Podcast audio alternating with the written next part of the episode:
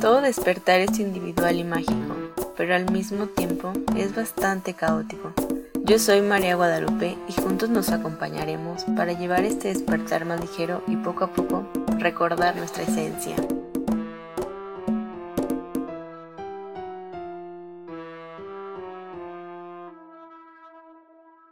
Hola, bienvenidos a Despertando Ando. El día de hoy vamos a hablar de un tema muy bonito que es el amor y tenemos como invitada a Mayra y yo estoy muy, como le mencioné, irradia mucha, mucho amor y mucha, mucha luz, así que estoy muy contenta Mayrita de que estés aquí el día de hoy con nosotros para hablar sobre este tema que creo que es demasiado importante para este despertar. Muchísimas gracias, te agradezco la invitación, estoy muy muy contenta de estar aquí contigo. Mayra, cuéntanos para ti, ¿qué, qué es el amor? Híjole, bueno, mira, en tema como más mm, definición, para mí el amor es aceptarte, es libertad, es confianza, compromiso y no únicamente con las demás personas, sino contigo mismo también. Y es que justamente hace rato también estábamos hablando la importancia de, de adentrarte hacia, hacia tu propio amor, ¿no?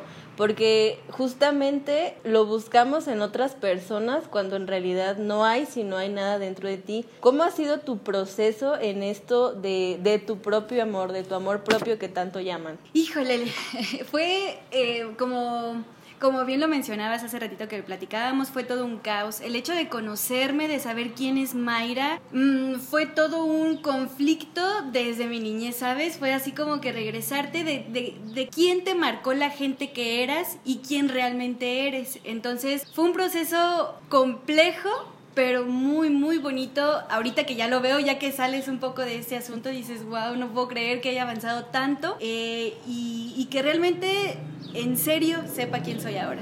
Y está interesante porque creo que todo, todo esto de cerrarnos al amor es cerrarnos a nosotros mismos y cerrarnos inclusive a las heridas que tenemos desde años e inclusive vidas pasadas. Creo que todos queremos saber un poco sobre, sobre un poco de tu proceso, así a detallado, el, bueno, si no lo quieres contar a detalladamente, porque, o sea, bueno, personalmente creo que todo esto detona a una relación. A mí el, el, encontrarme y el saberme y el empezar a quererme detonó de una relación que fue un poco caótica. Considero que esas relaciones pues te ayudan, ¿no? Como a crecer y adentrarte. No sé si tú viviste como un proceso así o, o fue de, de, un día a otro que dijiste, no, ya llegó el momento de amar, de amarme. ¿Cómo, cómo fue? ¿Cómo estuvo? Híjole. Wow, qué pregunta tan interesante porque es es retroceder a todo, todo esto que pasé desde, desde muy pequeña. Eh, bueno, mira, todo empieza cuando, cuando empiezas a crecer, empiezas a crecer con etiquetas, ¿sale? La gente te empieza a decir, sobre todo tus familiares te empiezan a decir es que eres así, o eres así, o no seas así.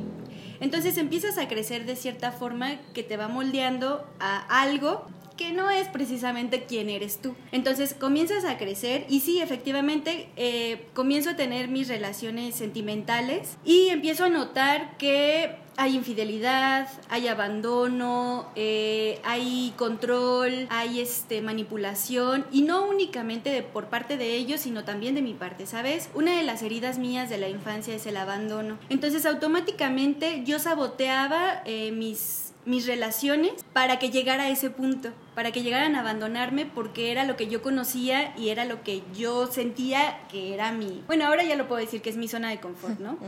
En esa cuestión. Entonces, eh, bueno, me caso y sucede lo mismo, eh, pasan cosas donde yo empiezo como a moldearme para que él esté contento con él mismo y yo ajustarme a lo que él era. ¿Sabes? O sea, el típico de, ¿qué vamos a comer hoy? Y yo quería tacos y él quería pizza, ¿no?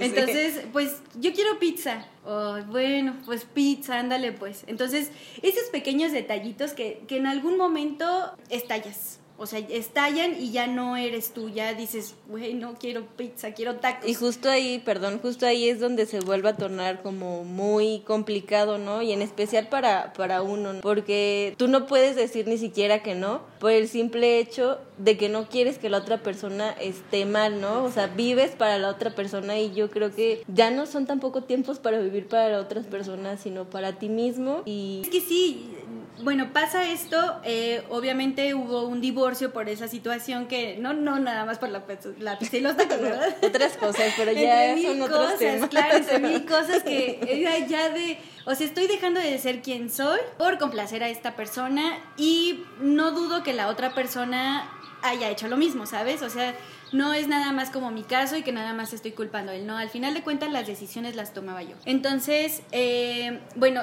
me divorcio, llega otra relación en donde yo empiezo a ver como más cosas, pero ya la situación estaba más intensa en cuestión de que sí estaba perdiéndome completamente. Entonces dije, no, llegó un momento, Lupita, en que me detuve de verdad en seco y dije, si no tomo acción ahora, la relación que sigue va a ser exactamente igual o peor, porque yo estaba más confundida que nada, o sea, de quién era, qué quería, qué buscaba y yo no tenía ni idea de eso.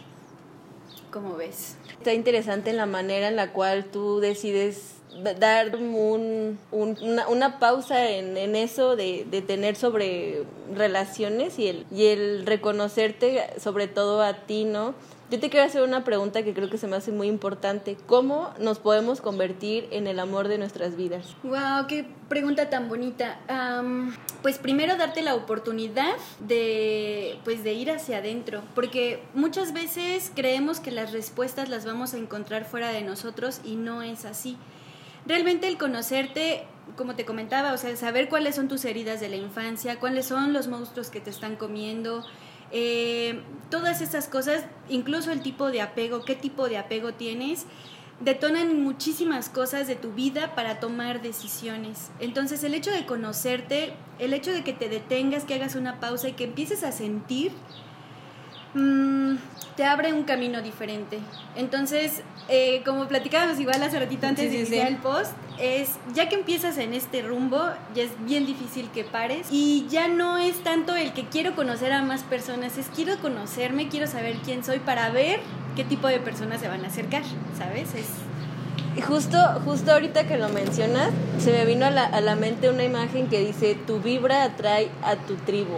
Exacto. Y también, bueno, también no nada más hablando del amor se basa en relación en pareja, sino también vamos a, a, a profundizar, creo que también es importante, el de la familia y el de los amigos supuestos que hacen cosas para que tal vez a lo mejor no para afectar, sino, o sea, que tú te des cuenta que ya no están en la misma sintonía y saber dejar ir. Todo de lo de la familia que llega a ser en cierta manera tóxica y te llega a dañar emocionalmente, ¿qué consejos nos das a las personas que no sabemos ni siquiera que tenemos esa familia tóxica o cómo nos podemos dar cuenta de que ese círculo familiar o incluso el círculo de amigos nos está llevando la fregada y no es algo que nos haga feliz. ¿Cómo podemos darnos cuenta de, o sea, cómo podernos, cómo podernos hacer, hacer consciente de que eso no es un bien para nosotros, de que realmente emocionalmente o mentalmente quizás nos está afectando hasta llegar a un punto de depresión?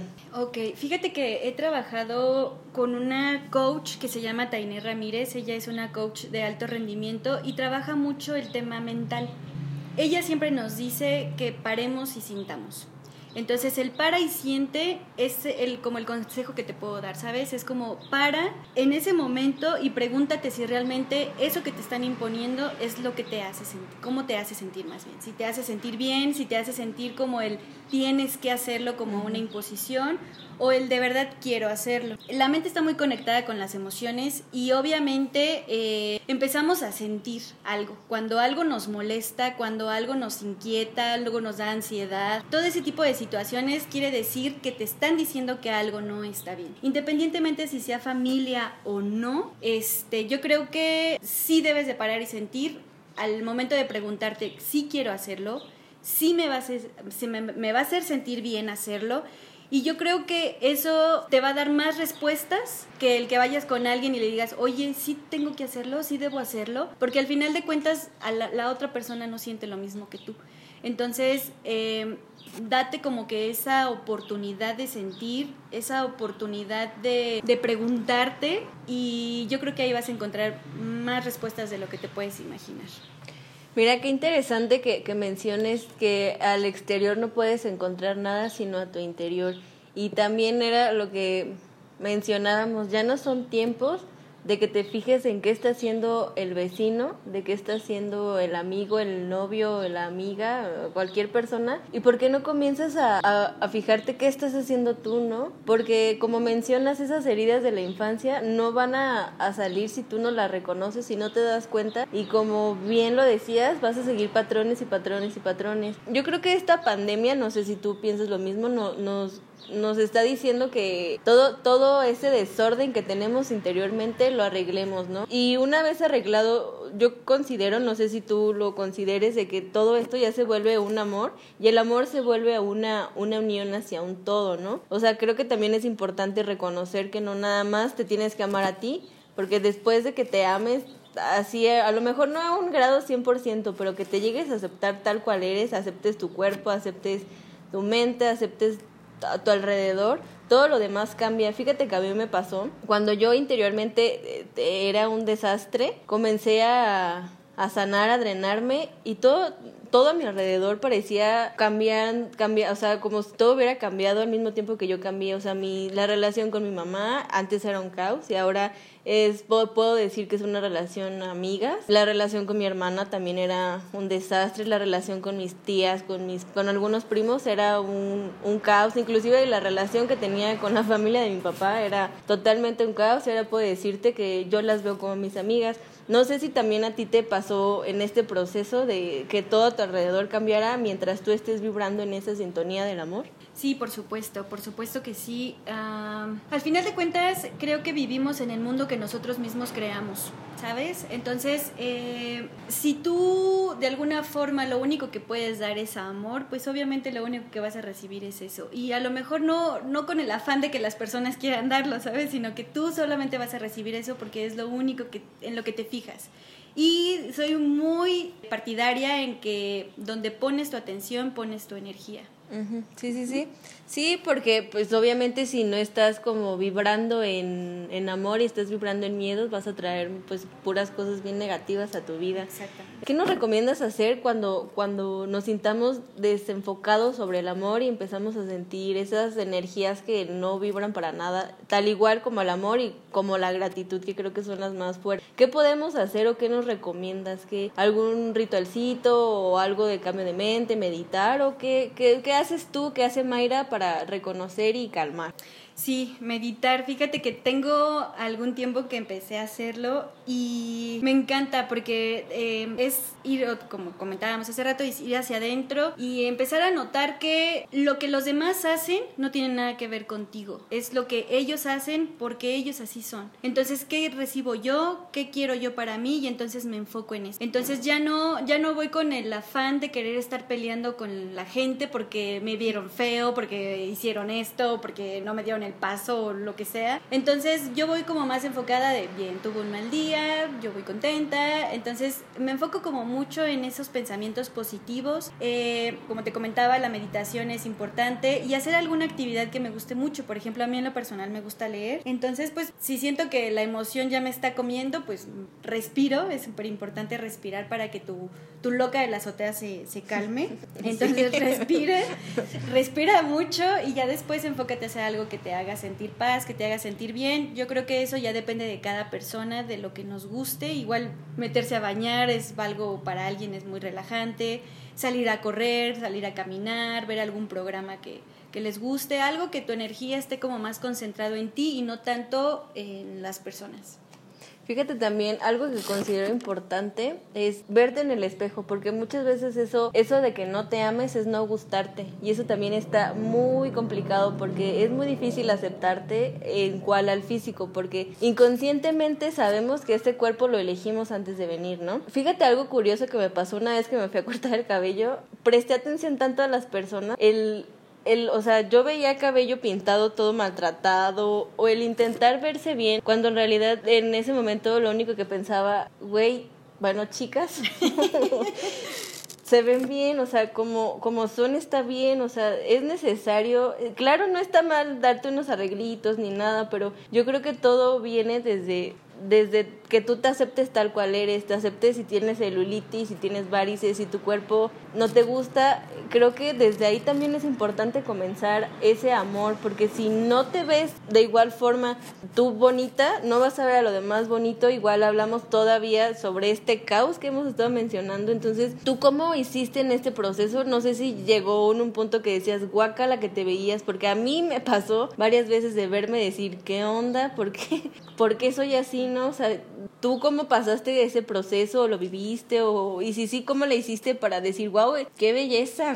Porque si eres muy bella, déjame Ay, decirte.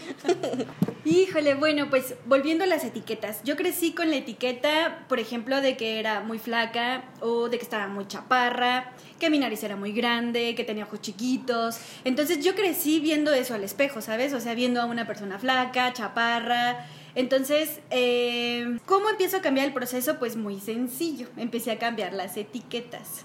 Entonces yo, por ejemplo, cuando lo empiezo a, aprender, empiezo a verme en el espejo porque sí, efectivamente es, es fundamental verte y, reconocer quién es la persona que estás viendo. Pero entonces eh, yo ya no veía a una persona flaca, entonces yo ya veía a una persona sincera, yo ya veía a una persona honesta. Yo no veía a una persona flaca, yo veía a una persona que su cuerpo le ha permitido hacer mil cosas. Eh, a mí antes me gustaba mucho correr, pues mis piernas están fuertes, flacas si tú quieres, pero fuertes. y ya no las veo así, ¿sabes? O sea, digo ahorita por el chascarrillo, pero en realidad ya no es tanto como que cómo quiero que me vean las otras personas, es quién me veo yo, cómo me veo yo. Entonces, sí empecé a cambiar las etiquetas. Entonces, ahora, por ejemplo, escogía una etiqueta todos los días y todo el día me lo estaba. Yo soy tal. Uh -huh, yo soy uh -huh. tal. Entonces, lo traía en la mente y lo traía en la mente. Y obviamente tu mente va a creer lo que le estás diciendo. Entonces, pues en, mi mente lo empezó como a, como a abrazar, como decir, ah, sí, sí, sí cierto, sí. ya lo veo, sí, sí eres. Eso. Entonces, pues ahí empezó el proceso. Te digo, no es tan sencillo de repente porque tu misma mente te sabotea. Sin embargo, es constancia mucha constancia en el respetarte, en el abrazarte, incluso no nada más en el abrazarte así, no, literalmente abrazarte, agarrarte y, y darte un buen apapacho. Y se siente bien se bonito. Siente bien rico porque sí. sabes que el, el, abrazo es sincero. Sí, Entonces, pues sí. empezando por ahí. Ay, hasta me dejaste pensando. no, pues está, está muy padre. Yo estoy muy muy feliz. Como yo te lo dije como lo dije al principio transmites mucho amor y eso creo que muchas necesitamos ahora en este momento el, el dar amor y el y el que yo sé que no lo haces por recibir algo al cambio sino porque lo haces porque te nace. Y eso es algo sumamente admirable porque creo que a veces nos cuesta mucho el aceptar lo que somos y no no reconocerlo hacia las demás personas lo que decíamos, ¿no? El aparentar ser algo que no somos cuando en realidad, o sea, todos tenemos tanta belleza por dentro y por qué no dar esa belleza a los demás y demostrar quién eres tal cual eres, física, emocional y mentalmente, creo que eres y somos perfectos y la perfección yo creo que hasta le queda como muy muy corta porque podemos ser más que eso, somos tanta luz, somos tanto amor y ¿por qué no empezar, no? Como a demostrar todo eso en vez de co cosas negativas o el aparentar lo que no, o sea, no, no sé tú cómo ves todo, sí, todo no, eso. Por supuesto, por supuesto, creo que eh, es muy importante ser quien queremos ser porque al final de cuentas es lo que vamos a reflejar.